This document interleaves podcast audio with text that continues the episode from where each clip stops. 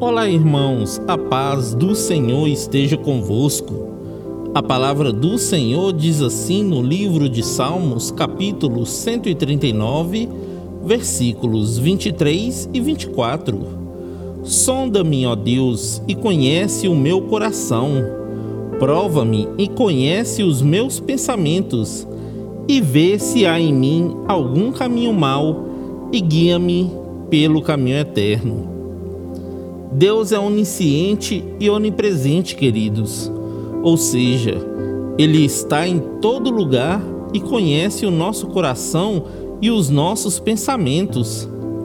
Que neste dia nós possamos fazer como Davi e pedir ao Senhor para nos livrar dos caminhos maus e guiar os nossos passos pelo caminho eterno, que é Jesus Cristo, o único caminho que conduz o homem à salvação eterna. Amém?